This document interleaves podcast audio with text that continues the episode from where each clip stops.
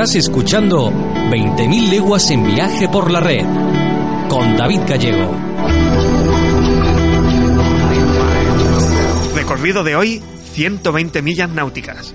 Estado del mar, en calma.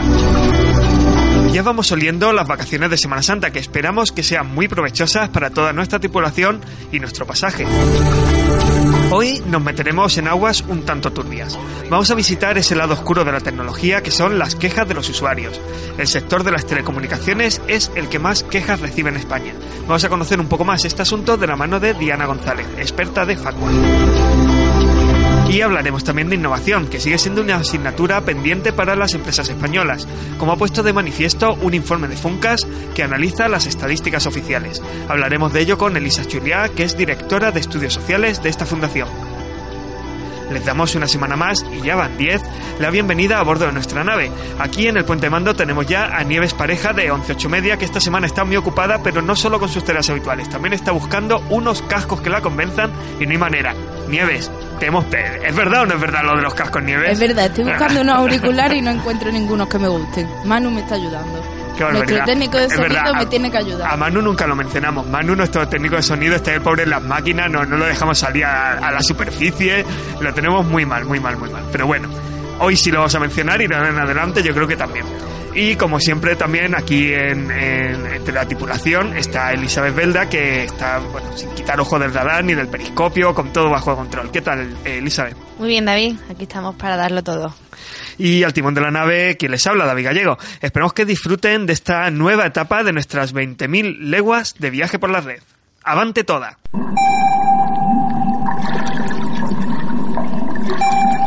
Como ya es habitual, comenzamos con la actualidad de la semana. Y estos son nuestros titulares. Un fallo de seguridad en Android permitiría robar información sensible. Yoigo y Más Móvil quieren su trozo del pastel en la negociación europea de la venta de Yastel a Orange. Cianogen suma apoyo de Telefónica, Twitter y Murdoch. La inversión en I+D deja de caer en España y situándose en 279 euros por habitante. Pues comenzamos con ese fallo de seguridad de Android, es una alerta que ha salido de- del Instituto Nacional de Ciberseguridad. ¿Y más o menos en qué consiste esto, Nieves? Pues mm, tienen que tener los usuarios de Android mucho cuidado al instalar aplicaciones que no sean del entorno de Google Play. Eh, la firma de seguridad, como bien has dicho, del Instituto Nacional de, de Ciberseguridad em, de Palo Alto, Networks, ha informado que el sistema operativo Android puede ser bastante vulnerable y que se podrían utilizar esta, esta, este- esta debilidad, digamos, eh, para obtener información sobre contras- contraseñas, datos bancarios, espiar a los usuarios. Así que tened mucho cuidado con lo que instaléis fuera de lo oficial, por decirlo así. Exactamente, de tomo la verdad es que es una de esas alertas que suenan casi a ciencia ficción. Eh, Lo, lo que dice es que en el momento en el que tú estás instalando la aplicación y te aparece ese, ese momento en el que te sale, eh, todo esto eh, es eh, la- a lo que tú le tienes que dar permiso para que puede ver la aplicación. En ese momento el, el- el pirata cambia esa pantalla por una suya propia y toma acceso a todo lo que tú le das a, la- a la aplicación en cuestión. Exacto. Mm, son aplicaciones que, repetimos, no están dentro de Google Play. Son esto de que tienes que permitir a- e instalar aplicaciones externas, ¿vale? Que em, también hay un montón. Te puedes descargar la página web, no sé, de, desde una página web, la aplicación de esa página o algo así directamente desde la página, pero mm, hay que tener mucho cuidado con lo que uno se instala porque te pueden robar y no solo el dinero, sino la privacidad. O sea, pero que si, no, si lo haces desde fuera de Google Play, sí. Si lo haces de Google Play, no.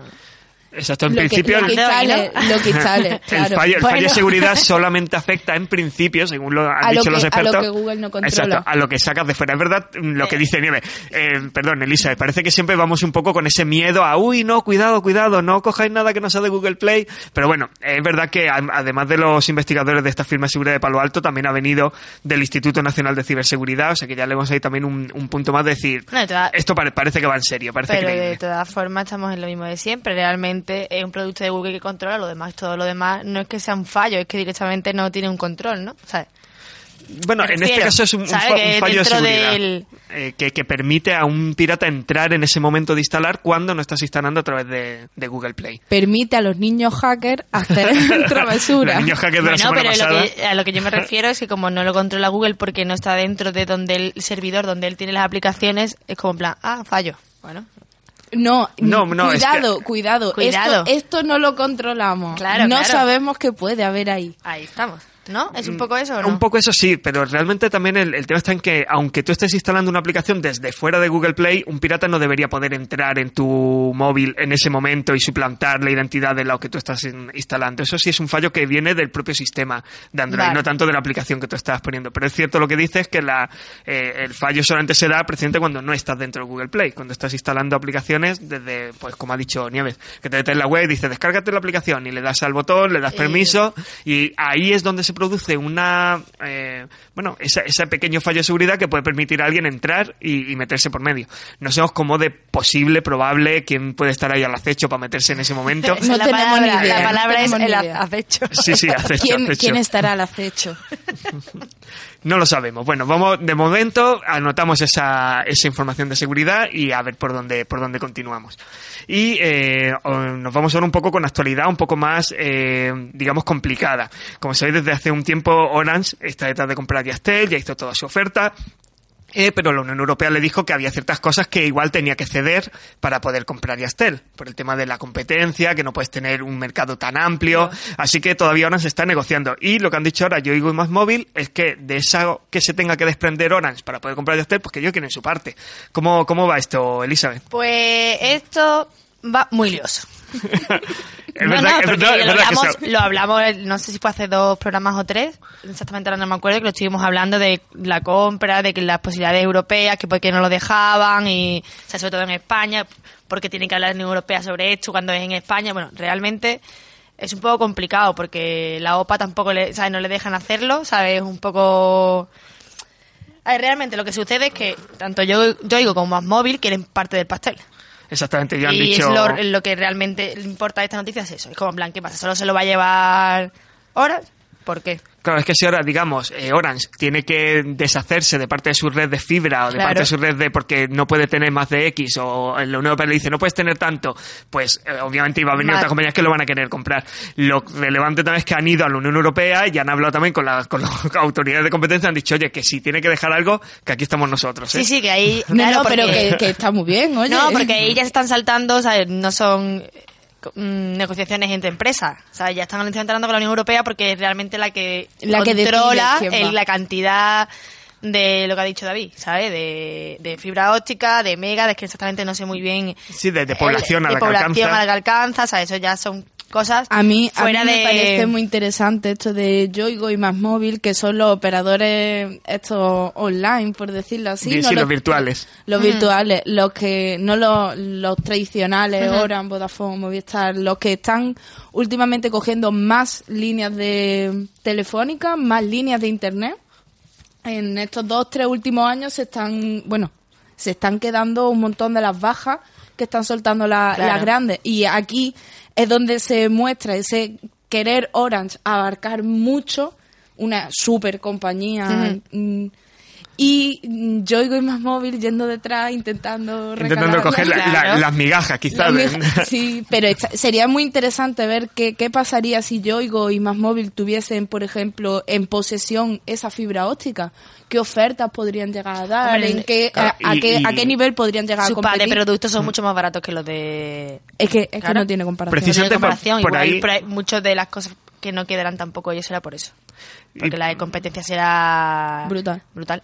Exactamente, y por ahí es por donde de hecho va el tema, porque lo que ya había dicho la comisaria, eh, perdón, la comisaria europea de competencia, que es Margaret Vestager, se había dicho que le preocupaba que el hecho de que todas las empresas o que las empresas se concentren y acabe todo el mercado en muy pocas manos, es que eso acabe yendo en, en- en detrimento del consumidor. Es decir, que nos encontremos a lo mejor eso que ahora las ofertas son peores porque hay menos gente compitiendo y, Claro. y ya no se tienen que Claro. poner tanto Hombre, las es pilas. que realmente no puede... Dos empresas no pueden tener todo el monopolio de, de, tele- de telefonías en España, ¿sabes? Se tiene que no puede repartir existir porque si no este- era libre este oli- mercado, claro. Este oligopolio de empresas de telefonía no puede existir y a mí me parece muy bien lo de las compañías virtuales que están sacando.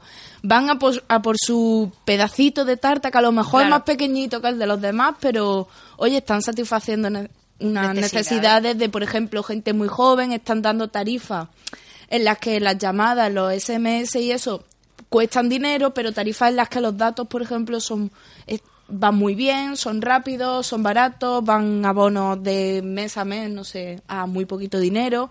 Y a mí me parece que van buscando un, un público objetivo y es lo que realmente hay que hacer, buscar tu target y darle lo que necesitan. Claro. Así todos tendríamos lo que necesitamos. ¿Cómo se nota ahí que Nieves está muy puesta en el tema de marketing, tema de llegar a públicos, es su, su campo, su especialidad? Eh, y es verdad lo que decía Nieves, además que realmente Orange ahora mismo, según los datos que se tienen, llega a un 80% de cobertura nacional con red propia y que Yastel tiene prácticamente el mismo número de centrales de cobre en servicio. Entonces eh, va a haber muchos sitios españoles que se va a solapar. Entonces no, a lo mejor no va a tener sentido, se va a tener que desprender de parte de la red, eh, a ver exactamente qué condiciones pone la Unión Europea porque no ha trascendido nada. Si se sabe que Orange ha ido ya varias veces allí a Bruselas, que se han reunido, que Bruselas no le ha querido dar el tema a las autoridades españolas, también por el tema de decir, no, esto lo controlo yo. Y, y bueno, vamos a ver exactamente cuando se vaya filtrando algo, porque en algún momento algo se filtrará, ¿no? Como siempre pasa con este tipo de, negociaciones. Pues ya diremos, mira, pues al final le piden tanto y, y vamos a ver si al final le dan autorización o no. No Bueno, sé. y seguiremos con más noticias sobre este tema. Yo creo que sí, seguro que sí, porque esto es un culebrón y, y continuamos y continuamos con, en fin, eso, con, con muchos datos y muchas noticias nuevas. Y otra empresa que está empezando a dar mucho que hablar quizá todavía no sea tan conocida, es Cyanogen. Eh, como sabéis, es esa capa que se instala encima de Android. Eh, así que es una cosa que, que tiene bastantes posibilidades porque hay mucha gente que no le gusta cómo va Android, no le gusta cómo funciona con determinados terminales, instalan Cyanogen y es como una, una experiencia distinta de Android. Es verdad que la gente de Google ya había dicho, pues me da igual, que la gente instale lo que quiera. Si al final lo que me importa es que eh, al final están usando Android, ¿no? Claro, al final sea con base encima. Android, ¿no? Eh, pero ya lo que llamó la atención hace poco fue que, por ejemplo, Microsoft se había metido a, a Mm. financiar Cyanogen, que dice, bueno, ¿qué hace Microsoft con que tiene Windows Phone financiando esto? Y ahora pues han sumado bastantes inversores importantes también a su, a su red. ¿Cómo va a ser eso, Nieves? Pues Cianogen ha, ha explicado que está recibiendo una inyección de nuevos fondos para contratar nuevos talentos, en general pues para acelerar el desarrollo de la plataforma, mm, poder desarrollarse más rápidamente y, y bueno, la financiación la empezó a liderar Premji Invest, que Telefónica, Twitter, Murdoch y está teniendo otros nuevos inversores tipo Qualcomm, eh, Smart Friends, Index Ventures, son todos mm, grandes mm, empresas tecnológicas que tienen mucho potencial y, Sí, y además. grandes em- empresas financieras que buscan eso, mm, pequeños proyectos a los que financiar y con los que sacar dinero. Exactamente, más es que han cerrado una financiación que, que es importante, de 80 millones de, de dólares, unos 72,8 millones de euros, y la verdad es que es bastante dinero para seguir desarrollando un sistema que, que cada vez lo está usando más gente, que va funcionando, y que, quién sabe si a lo mejor también Google dice, oye, pues al final me lo quedo y, y mejoro mi sistema con eso, no También habrá que ver exactamente qué, qué opina Google de este tema de cianogen. Si lo... Todavía no se ha pronunciado, ¿eh? Sí, lo, lo único que han dicho es que, que están bien posicionados, que bueno, que ahí siguen, que tal, y como, como digo, lo otro día que decían que, que al final a ellos lo que les interesa es que la gente al final usaba Android. Fuera de una Mm. manera o de otra usaba Android. Sí, pero la cosa es que se convierta en un sistema también. Sí, no una- solo una capa. En una competencia. claro, que no sea solo una, una capa más o una, una experiencia nueva de usuario con Android. La historia está en que se convierta en un nuevo sistema operativo, ¿sabes? O Sí, bueno, de- también hay que decir, eh, de todas es verdad que, que no es la única capa que hay para Android. Huawei, Ujú. por ejemplo, también, le También suele tiene, meter su sí. propia capa encima, Samsung también hace lo mismo. Entonces, esta tiene es, esta es una que va independiente. Claro, la cosa es que si va teniendo inyección de talentos y a ver cómo avanza, pero en verdad tampoco pasa nada, eso es bueno, es li- eh, una cosa más en el mercado, igual para ellos también le viene bien. Sí, suponemos también que Microsoft igual lo que ha querido al meterse aquí es lo mismo que ha hecho ahora con el acuerdo con Samsung, ¿no? Y ya de paso pues meto aplicaciones propias Claro. o tengo un acceso a un mercado que es más mayoritario y que mueve mucho más de momento que, que Windows Phone. Claro. Así que vamos a ver en cómo, cómo sigue ese tema también. Y eh, vamos a hablar, lo hemos dicho antes, hablaremos de innovación, pero también eh, damos en las noticias que la inversión en I+D en España, por lo menos parece ser que ha dejado de caer, que era un dato que venía perdiendo y tal, y se ha situado en 279 euros por habitante. Eh, ¿cómo, ¿Cómo es el tema, Elizabeth? Bueno, pues realmente que hemos visto un informe de, de AE que nos dice que la investigación, la inversión en I+D en España está creciendo, que realmente el- la inversión total respecto al año pasado pues ha crecido casi un 4,62%. Y bueno, que realmente las empresas están innovando, también lo que el gobierno está innovando. Sí, que tenemos eh, ahí en general por lo menos una, unos nuevos eh, ge- gente que está que está apostando por, por este tema, que está apostando por seguir adelante. Y eh, sí es verdad que el gasto privado en I+D, si lo que dice este informe, ha bajado por cuarto año consecutivo, que ya son 148,70 euros, un un 1,85% menos. Y eh, lo importante al final es que estamos también por debajo de cifras de otros países, que es lo que siempre se nos ve cuando hablamos de innovación, de I+D, que España se va quedando un, estamos- un poquito a la siempre, cola. y estamos por detrás, bueno, pues de Alemania, de Francia, Reino Unido, de Italia. En esos países se mueven pues entre 682 y 182 euros por, por habitante. Entonces estamos un poquito, un poquito por debajo. Eso sí, eh, el EAE pues dice que hay algunas comunidades que van más, que innovan más, que están un poquito más en cabeza y seguro que ya os podéis imaginar más o menos por dónde van, ¿no? Cuáles son las comunidades que más innovan al final. Pues está Madrid, está Cataluña, está País Vasco, está la Comunidad Valenciana y Ojo, Andalucía también se cuela en este.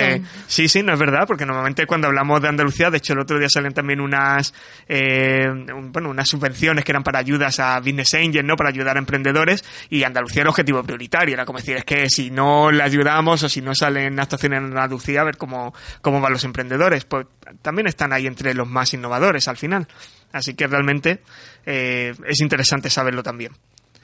Y luego hay un concepto también que es curioso, que es el de tasa de, intensidad de innovación, que es- se define un poco como el gasto de el- lo que se gasta en innovación en relación a lo que luego se genera en el negocio. Y en España fue de 0,91 que es un 8,33% más que el año anterior. O sea que por ahí también sube, sube un poquito más. Claro, si al final innovas y no creces. Eh, Claro, ¿de qué sirve? Pero de todas formas, un 0,91, no sé, en relación con otros países cómo está, pero un 0,91 a mí me parece bajísimo. Suena poco, sí, la, la verdad es que suena, suena poco. Que es como siempre lo, lo puedes ver el vaso medio lleno, medio vacío, ¿no? Puedes decir, pues es más, pero sigue siendo poco. Entonces, lo que, lo que suele ocurrir con esta, con estas cosas. Eso sí, según el informe de AE, en España hay 38.000, más de 38.000, son 38.092 empresas innovadoras, o que tienen innovaciones en curso, o que directamente no han sido exitosas, pero bueno, que han estado ahí intentando invertir. Ayer, eh, tuvimos la oportunidad de, de estar en el e-Congress aquí en Málaga y precisamente decían eso, que había que tener el valor del éxito o del fracaso, pero que por lo menos uno innovaba, ¿no? Lo intentaba. Y que en España había que darle más valor al, al momento de, de intentarlo. Así que eso también es un, un dato que hay que tenerlo en cuenta. Que cada fracaso es una lección aprendida. Claro. No es algo negativo. Exacto, hay que verlo también por ese lado positivo. Bueno, pues continuamos con nuestra navegación. Estás escuchando 20.000 leguas en viajes por la red con David Gallego.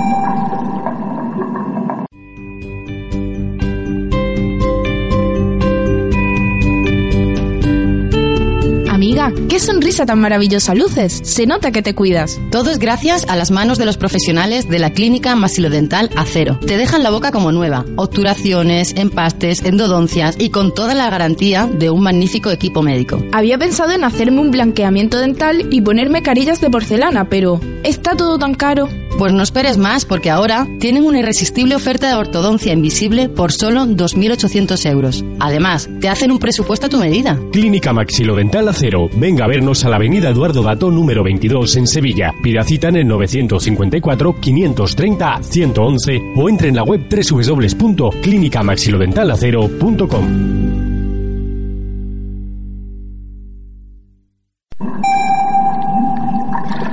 Estás escuchando 20.000 leguas en viajes por la red con David Gallego.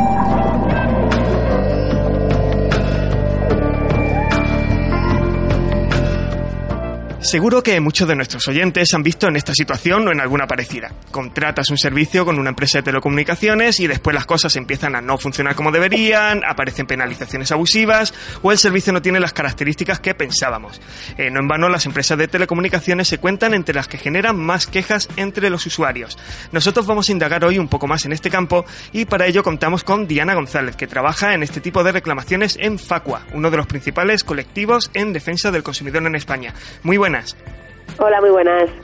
Eh, a ver, para empezar, ¿hay tanta diferencia realmente en las quejas contra empresas de telecomunicaciones respecto a las demás? Sí, eh, las empresas de telecomunicaciones, eh, bueno, vuelven a liderar el, ranking, ¿no? Que hacemos en, Facua todos los años, el sector con mayor número de, consultas y de reclamaciones por parte de los usuarios y además, bueno, es el primero, eh, le sigue la, la banca y en, y en tercer lugar eh, el tema de, la energía. Y si es verdad eh, que estamos hablando de que es el principal sector en, consultas y reclamaciones en la última década. ¿Y cuál es la queja más habitual que, os llega a, a Facua respecto a la empresa de Teleco? Bueno, pues las principales son, como bien había señalado, los incumplimientos de, ofertas comerciales, ¿no? Eh, nos ofrecen una serie de, bueno, pues de condiciones, una serie de mejoras, ¿no? En cuanto a nuestra facturación, una serie de paquetes y, sin embargo, luego los consumidores se encuentran que la oferta no era tal, ¿no? Y que no se cumplen. Luego también estamos hablando eh, de esos consumidores que lamentablemente siguen recibiendo facturas eh, meses después de haber solicitado la, baja de un, de un servicio y que además acompañadas en algunos casos de, amenazas con penalizaciones abusivas ¿no? por parte de la compañía porque han anulado eh, los contratos antes de finalizar los compromisos de permanencia.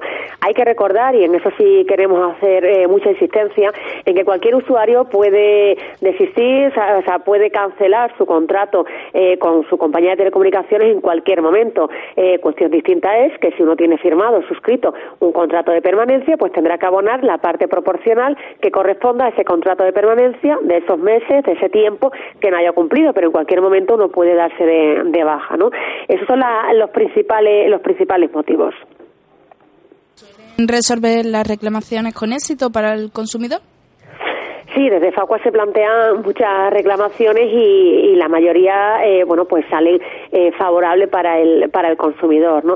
Sí es verdad y hay que, bueno, y hay que decirlo que muchas veces el camino es es largo, es decir, estamos hablando de que son constantes, reclamaciones a las compañías de, Teleco, eh, hay que esperar a su respuesta, reclamaciones a servicios de consumo, eh, reclamaciones a agencias de protección de datos cuando se vulneran los derechos y a lo mejor a un usuario le llega, eh, bueno, pues se le ha incluido en una lista de morosos y sin embargo él no tiene ninguna deuda pendiente, es decir, estamos hablando de, bueno, de reclamaciones por distintas vías, por distintos cauces y que por lo tanto eso requiere un tiempo. Que muchas veces los consumidores eh, nos cansamos, pero tenemos que armarnos de paciencia porque eh, lo que tenemos que hacer, lo que tenemos que conseguir es, lógicamente, eh, que se protejan nuestros derechos y que además la empresa se dé cuenta de que lo ha hecho mal, de que tome nota, que algunas lo hacen y otras no, lamentablemente, y luego además, lógicamente, de que los organismos competentes pues también trabajen, ¿no? Y por lo tanto eso requiere un, un tiempo más del que muchas veces nos gustaría, pero en otras cuestiones, otras veces, lógicamente, se resuelve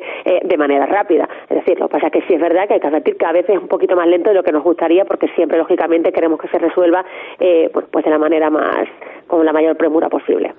Eh, ¿Cuánto suele durar un, un, procedimiento de, queja, más o menos de manera de, media, o un, el procedimiento de queja habitual? ¿Cuánto suele, ¿Cuánto suele durar? Entre que vamos a unas instancias y a otras, reclamamos, más o menos de cuánto tiempo hablamos. No tengo, no tengo una media, porque hay reclamaciones que, que desde el momento, desde que, desde el momento que la organización empieza a actuar y se dirige eh, argumentando jurídicamente ante la compañía de telecomunicaciones, eh, pues la empresa, eh, bueno, pues en muchos casos la empresa directamente ya resuelve, y por lo tanto sería una cuestión rápida póngale que una semana, cinco días, una semana, ¿no? El tiempo de que tarde en recibir el escrito y lo vuelva a devolver. En otras cuestiones depende, cuando estamos hablando eh, de que solicitamos una, una multa a la empresa de telecomunicaciones por vulnerar la protección de datos, como el caso que hemos mencionado anteriormente, eh, bueno, pues podríamos hablar de, de, varios meses, ¿no? Pero, bueno, eh, estamos hablando de que eso, bueno, pues entendemos que es un proceso que hay que seguir, luego además también los organismos oficiales y competentes tienen un plazo para, para para responder, en otras cuestiones no hay plazo para responder y por lo tanto a veces se demora un poco en el, en el tiempo. No hay un tiempo establecido, pueden ser dos días como pueden ser seis meses, por ponerte un, un baremo.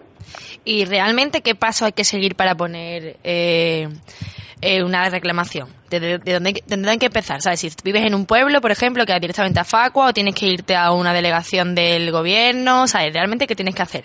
Hay varias opciones. Eh, cuando el consumidor considere que se han vulnerado sus derechos, puede hacer las cosas de, por dos vías. Puede hacerlo de manera individualizada, es decir, él de manera independiente puede ir presentando sus reclamaciones ante la, compañía de telecomunicaciones y hacerlo de manera independiente, o bien eh, tiene otras vías que es acudir eh, a una OMIC, pues digo, a una OMIC que es en los municipios, o bien a una organización de consumidores como es como es Facua. ¿no?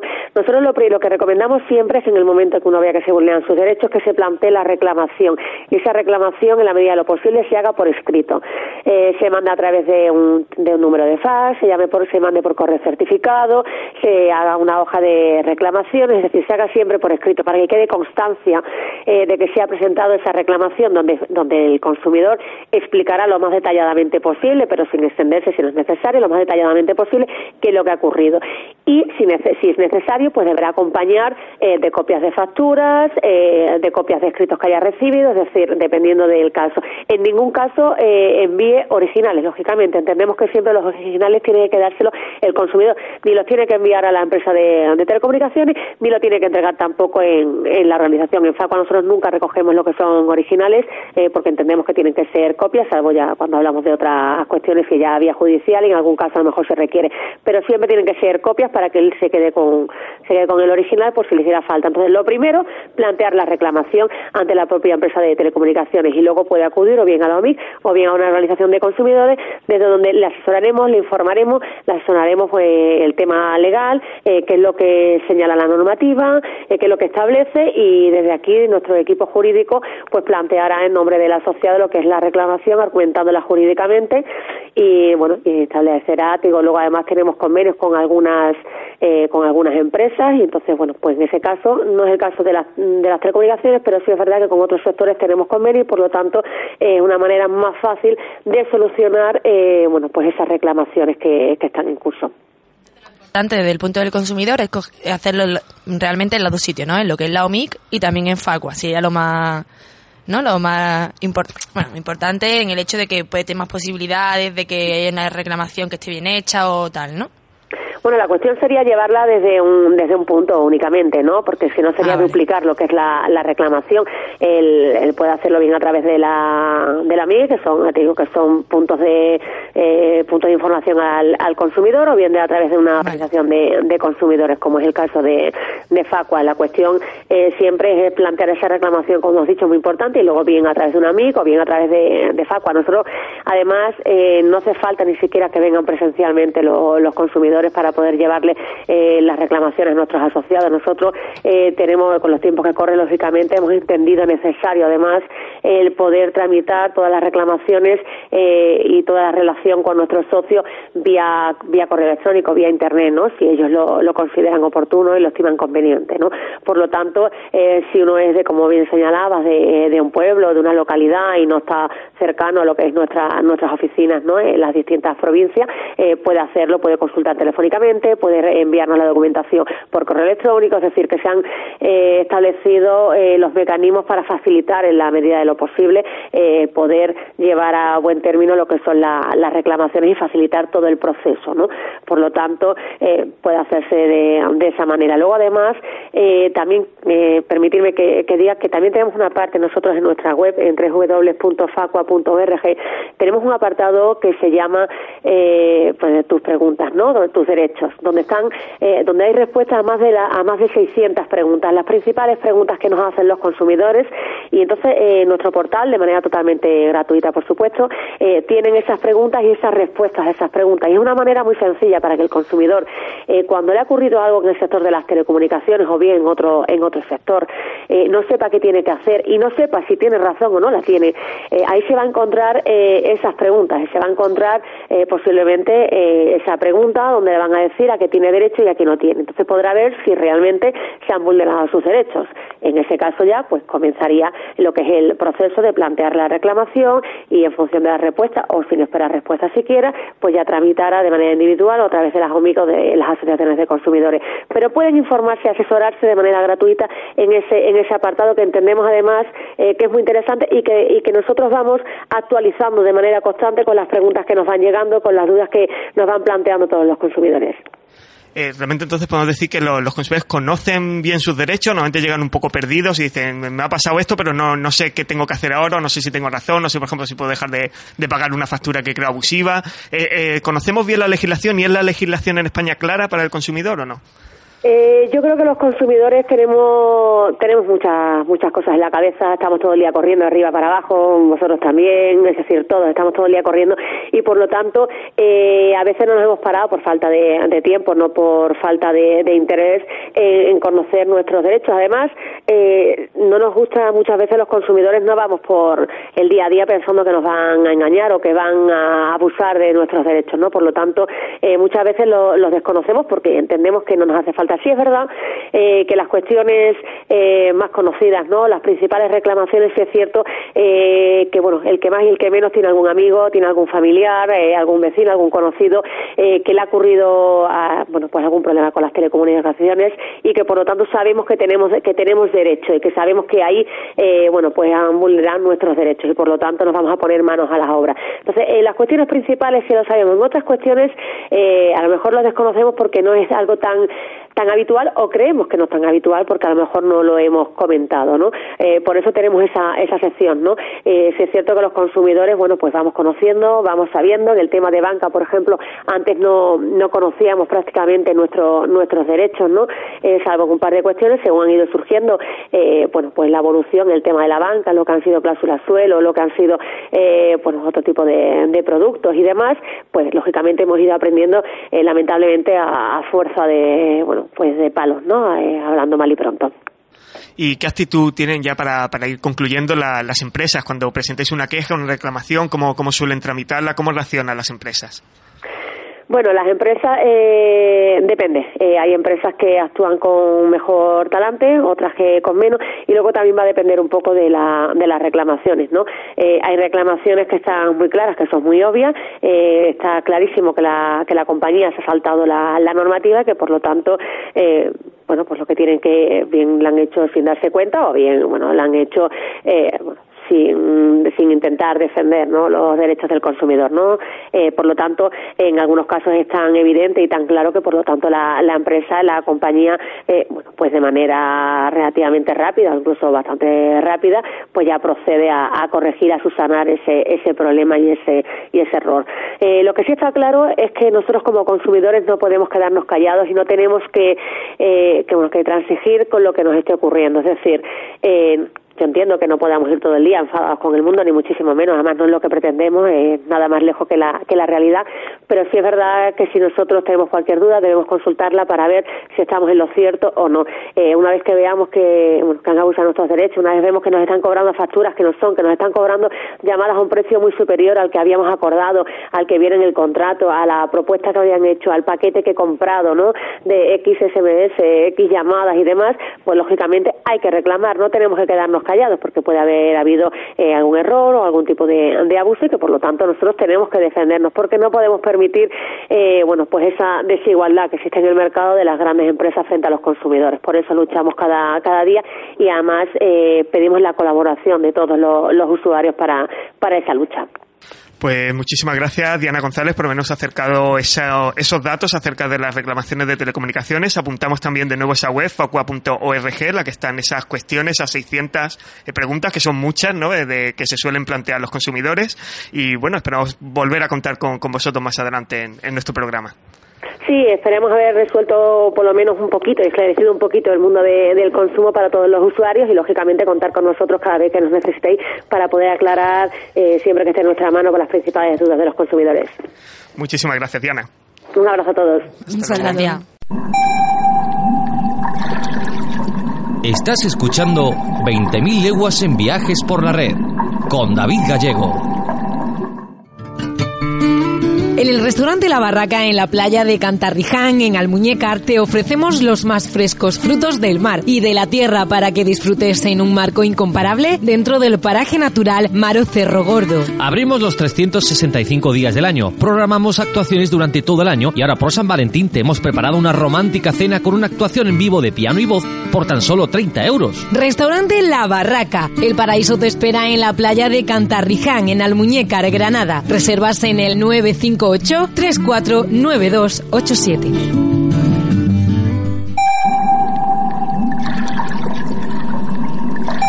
20.000 leguas en viajes por la red con David Gallego.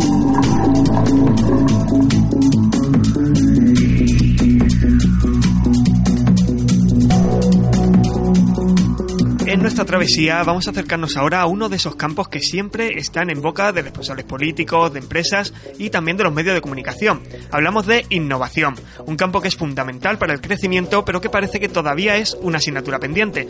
Así lo ha puesto de manifiesto Funcas, la Fundación de las Cajas de Ahorros, en su último boletín, donde han analizado eh, las últimas estadísticas oficiales para llegar a esta conclusión. Eh, para hablar de esta información damos la bienvenida a bordo a Elisa Juliá, que es directora de Estudios Sociales de Funcas. Muy buenas. Hola, muy buenas tardes. A ver, eh, en vuestro estudio decís que solo una cuarta parte de las empresas se consideraron innovadoras entre 2011 y 2013. ¿Por qué esa falta de innovación en España? ¿Cuál es la lectura que hacéis? Eh, vamos a ver, primero que nada, eh, una pequeña precisión eh, que puede ser importante. Eh, innovadoras tecnológicamente, porque la encuesta que utilizamos, que publica Eurostat, la Oficina de Estadísticas Europea, ah, incluye distintos tipos de innovación. Entonces, si estamos hablando de empresas innovadoras en conjunto, de todo tipo de innovación, el porcentaje sería un poquito más alto. ¿eh? Sería el, aproximadamente el 33%, 33,6% concretamente. Es decir, un tercio de todas las empresas españolas de 10 o más asalariados serían innovadoras. Si estamos hablando de innovación tecnológica, ahí todavía es menor. Ahí el porcentaje eh, se sitúa en torno a 23%, como has dicho. ¿eh? Y efectivamente, eh, los datos no son buenos desde una perspectiva internacional. No, no. Estamos hablando, esta encuesta recoge solo a las empresas eh, no recoge a las microempresas, es decir, solo recoge a las empresas de 10 eh, o más asalariados ah, y los datos de esas empresas no son buenas. Pero también hay alguna cuestión que merece la pena resaltar respecto a la relación entre innovación y tamaño de la empresa. No sé si eh, tenéis alguna pregunta adicional o, o lo voy, la voy eh, incluyendo ya esta, esta consideración. No, de hecho, de- el de- tamaño que- de- queríamos hablar de esto también, de- del tamaño de empresas, así que está bien. No, adelante, adelante. Ah, pues eh, la cuestión es que cuando uno desagrega los datos por tamaño de empresa, ah, lo que se da cuenta es que el principal lastre a la innovación reside en las pequeñas empresas, en las empresas sobre todo de 10 a 49 empleados, de acuerdo con los datos que nosotros manejamos, con los datos estadísticos de Eurostat. Es ahí donde la tasa de innovación eh, de esas eh, pequeñas empresas, todavía pequeñas empresas, eh, es bastante considerablemente más baja o se encuentra considerablemente por debajo de la media europea. A medida que vamos aumentando el tamaño de la empresa, pues vemos que esas, esas divergencias entre la tasa de innovación de las empresas españolas y la tasa de innovación eh, media europea mm, se reduce, hasta el punto que en las grandes empresas la tasa de innovación de las empresas de las españolas es superior a la media europea. Pero el lastre importante eh, reside en las empresas de menor tamaño. No estoy hablando, recuerda, de las microempresas, sino de las empresas que tienen entre 10 y 50 empleados aproximadamente. Son esas empresas las que en este momento mm, eh, registran un déficit de innovación respecto a la media europea. Eh, y Elisa, eh, ¿por qué hacéis el estudio de la, mm, esas empresas de más de 10 trabajadores cuando, no sé, hay por ejemplo startups que tienen dos o tres trabajadores que sí que pueden ser muy innovadoras tecnológicamente? Efectivamente, efectivamente. Y además, vamos a ver, no es que hagamos el estudio, es que los datos estadísticos que nos provee Eurostat, por eso insisto tanto en dejar muy claro que en esos datos estadísticos están recogidas las empresas de 10 asalariados hacia adelante, o 10 o más asalariados, de tal manera que las empresas pequeñas por debajo de 10 asalariados no están recogidos en esa gran encuesta europea en todos los países de la Unión Europea. ¿Qué ocurre? Y lo has eh, señalado con mucho acierto, pues que el grueso de nuestras empresas están por debajo de los 10 empleados. O sea, el grueso de nuestro tejido empresarial está formado por microempresas, por debajo de 10 asalariados. Esas empresas, en principio, en España, hasta donde sabemos, son también poco innovadoras. Es decir, es muy probable que si tuviéramos datos de microempresas, también observaríamos en ellas una desviación importante respecto a la innovación de eh, empresas semejantes en otros países. Ahora bien, señalabas muy bien que no hay necesariamente, no hay un vínculo necesario entre el tamaño de la empresa y la tasa de innovación. Y yo creo que ahí hay un caso magnífico, que es el de Finlandia. Eh, Finlandia es un país eh, que tiene muchas pequeñas empresas, muchísimas, y sin embargo tiene una tasa de innovación general ah, por encima de eh, la media europea y cuando se reduce ah, el tamaño de las empresas se observa que también esas pequeñas empresas finlandesas son muy competitivas. Son muy competitivas, son muy productivas, son muy innovadoras. Son tres variables que suelen ir bastante de la mano. Ah, innovación, productividad y competitividad. ¿Y por qué en España no, no alcanzamos un mayor grado de, de innovación? ¿Cuál es la lectura que hacéis de esos datos? Pues ahí la gran pregunta. Pues, eh, pues porque seguramente esas microempresas ah, tradicionalmente, lo cual no quiere decir que el panorama no esté cambiando en la actualidad, pero tradicionalmente han respondido a un eh, diseño empresarial eh, muy centrado en la familia, en un negocio familiar pequeño que pretende, que está diseñado para una pequeña familia, que pretende, pues bueno, mm, digamos que cubrir sus gastos y, y tener unos ingresos que le permitan eh, vivir razonablemente, pero probablemente el desarrollo de las pequeñas microempresas aquí en España no está ligado a visiones estratégicas, a, que vayan asociadas a mm, proyectos de expansión, por ejemplo, ¿no? No, no es lo habitual. Entonces, seguramente tiene mucho que ver con la, con la ambición del proyecto empresarial y con el diseño del propio proyecto empresarial, ¿no? Ah, seguramente, pues, proyectos empresariales que están eh, circunscritos a, la, familia, eh, pues eh, es más probable que tengan uh, una visión pues más modesta, ¿no?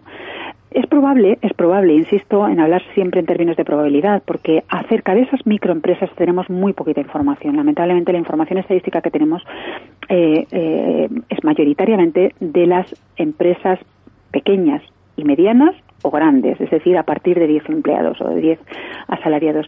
Ese mundo microempresarial que es enorme en España y que forma en gran medida nuestro tejido empresarial, desde el punto de vista estadístico lo conocemos, estadístico lo conocemos más bien poco y habría que indagar mucho más en él. Eh, y probablemente mm, yo tiendo a pensar, y quizá eso también será un poco de pues lo que llaman los anglosajones wishful thinking, ¿no? De deseo de que las cosas sean así, pero yo tiendo a pensar que las nuevas empresas pequeñas, las microempresas que se están creando, sobre todo por gente eh, gente joven y con bien formada, con, con talento, eh, probablemente tengan tasas de innovación eh, superiores a la media de las microempresas eh, en España. ¿no? Es decir, que se esté produciendo una suerte de relevo puede ser, pero en cualquier caso sí se está produciendo mmm, previsiblemente será lento. Estamos hablando de muchos, eh, de varios millones de microempresas en España. También la dificultad de estas microempresas puede ser eh, uno de los ingredientes más, más importantes lo que es el acceso al crédito, ¿no? Para esto, para los jóvenes que estamos hablando, para lo que es la innovación, porque realmente eh, sin, sin, un, bueno, sin un acceso a este crédito y sin financiación, igual mm. no se puede tampoco, ¿no? Avanzar en, en este tipo de tecnologías que siempre eh, efectivamente yo creo que ese ha sido un problema eh, creo que ese ha sido un problema de los últimos años con toda claridad. No sé hasta qué punto era un problema antes del 2008. Yo creo que los bancos eh, tendían también a ser bastante eh, receptivos a la hora de recibir proyectos medianamente, proyectos empresariales pequeños o de pequeña empresa, de microempresa, medianamente viables. ¿eh? La situación cambió con la crisis, efectivamente, y bueno, y solo ahora empieza a cambiar de nuevo en el buen sentido pero tiendo a pensar que ese es un factor más coyuntural que estructural, el del acceso a la financiación, eh, y que hay otros factores estructurales que pueden estar ejerciendo uh, una, un, mayor lastre, ¿no? Como el que decía, ¿no? El de que las empresas, microempresas aquí en España, en principio, o tradicionalmente se hayan concebido como proyectos pequeños, proyectos familiares sin grandes eh, eh, ambiciones, ¿no? O sin grandes estrategias empresariales detrás tiene que ver esto también en alguna medida con que en España la confianza hacia los demás, estos son datos que los pone de manifiesto el Centro de Investigaciones Sociológicas y también otras encuestas europeas, la confianza hacia los demás es bastante limitada. Sin embargo, la confianza en la familia es muy alta. Y eso explicaría también que que la gente a la hora de desarrollar un proyecto eh, empresarial, naturalmente se suele empezar por la cosa eh, más bien reducida y familiar, y luego, en la medida en que el negocio prospera, ya se va ampliando. Bueno, Ahí hay una fase en la que para ampliar el negocio, para expandirlo, para establecer alianzas con otros, con, con, otros proveedores, con otros clientes también, ¿no?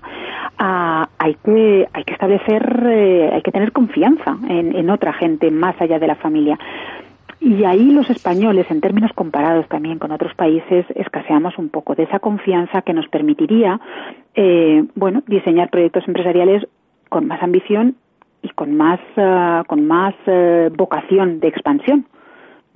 Eso también es un factor estructural de tipo cultural que puede estar influyendo también. La cuestión es compleja, no es ojalá tuviéramos la fórmula, porque si tuviéramos la fórmula la atacaríamos directamente y diríamos este es nuestro problema, vamos a por él. Pero en sociología y en, en ciencia política los problemas siempre son ah, bastante complejos, ¿no? Y, y entonces es, difícil encontrar cuál es la variable determinante. ¿no? Y seguramente están actuando varias variables, pero lo que es una evidencia es que, como decíamos al principio de, la entrevista, la innovación es un, lastre de las empresas españolas y es un lastre sobre todo de la pequeña y de la pequeña empresa española y de la microempresa, sin perjuicio de que habrá pequeñas y microempresas con una tasa de innovación, o sea, con una innovación, con una con una capacidad innovadora eh, eh realmente potente y, muy valiosa. ¿eh?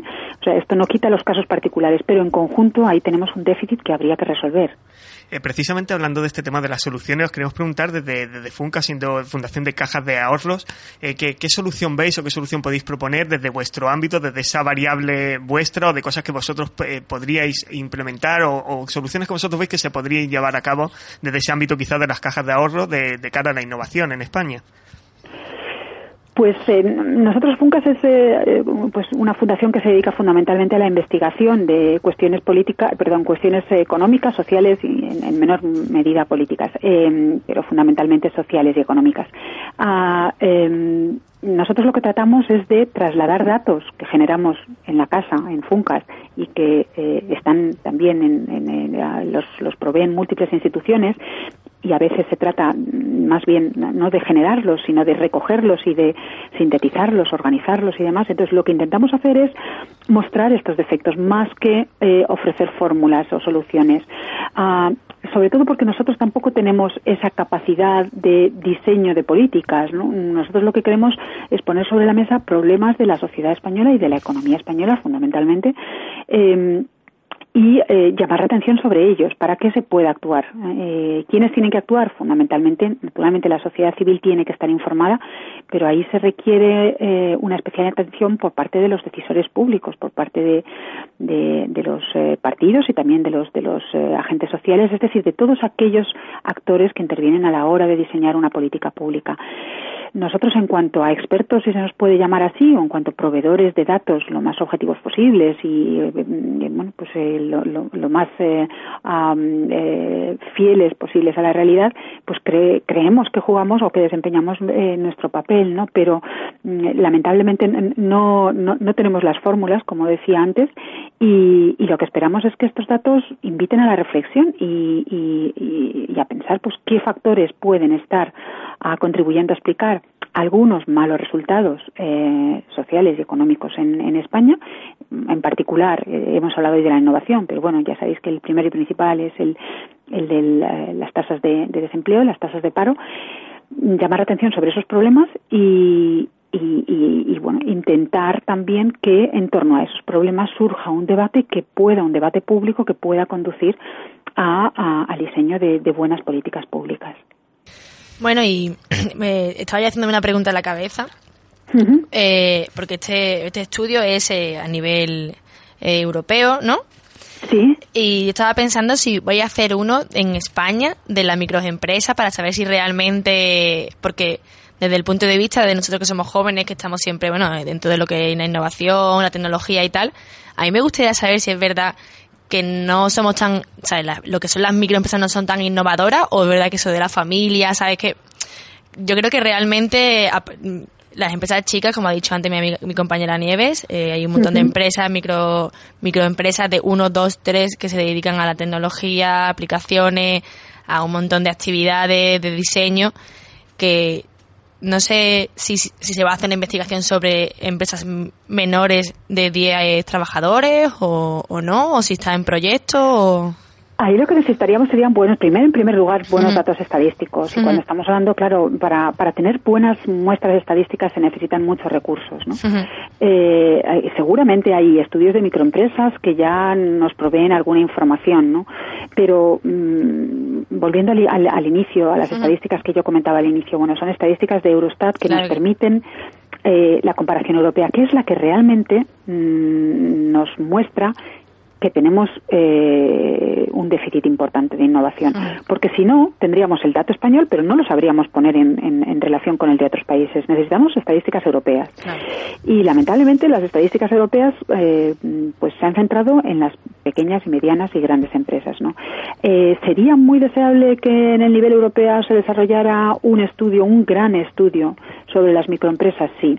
¿A quién beneficiaría sobre todo? Bueno, beneficiaría a casi todas las economías, porque microempresas hay en todas las economías, claro. pero particularmente aquellas economías como la nuestra que tienen muchas microempresas, ¿no?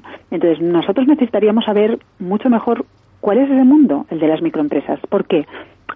hay algo de lo que sí podemos partir y que está en relación con lo que yo decía anteriormente y con lo que tú estás planteando. Dentro de ese mundo de las microempresas, que eh, pues eh, hay que hacerse una idea de que son seguramente entre las más de tres millones de, de, microempresas en España en este momento, con toda seguridad.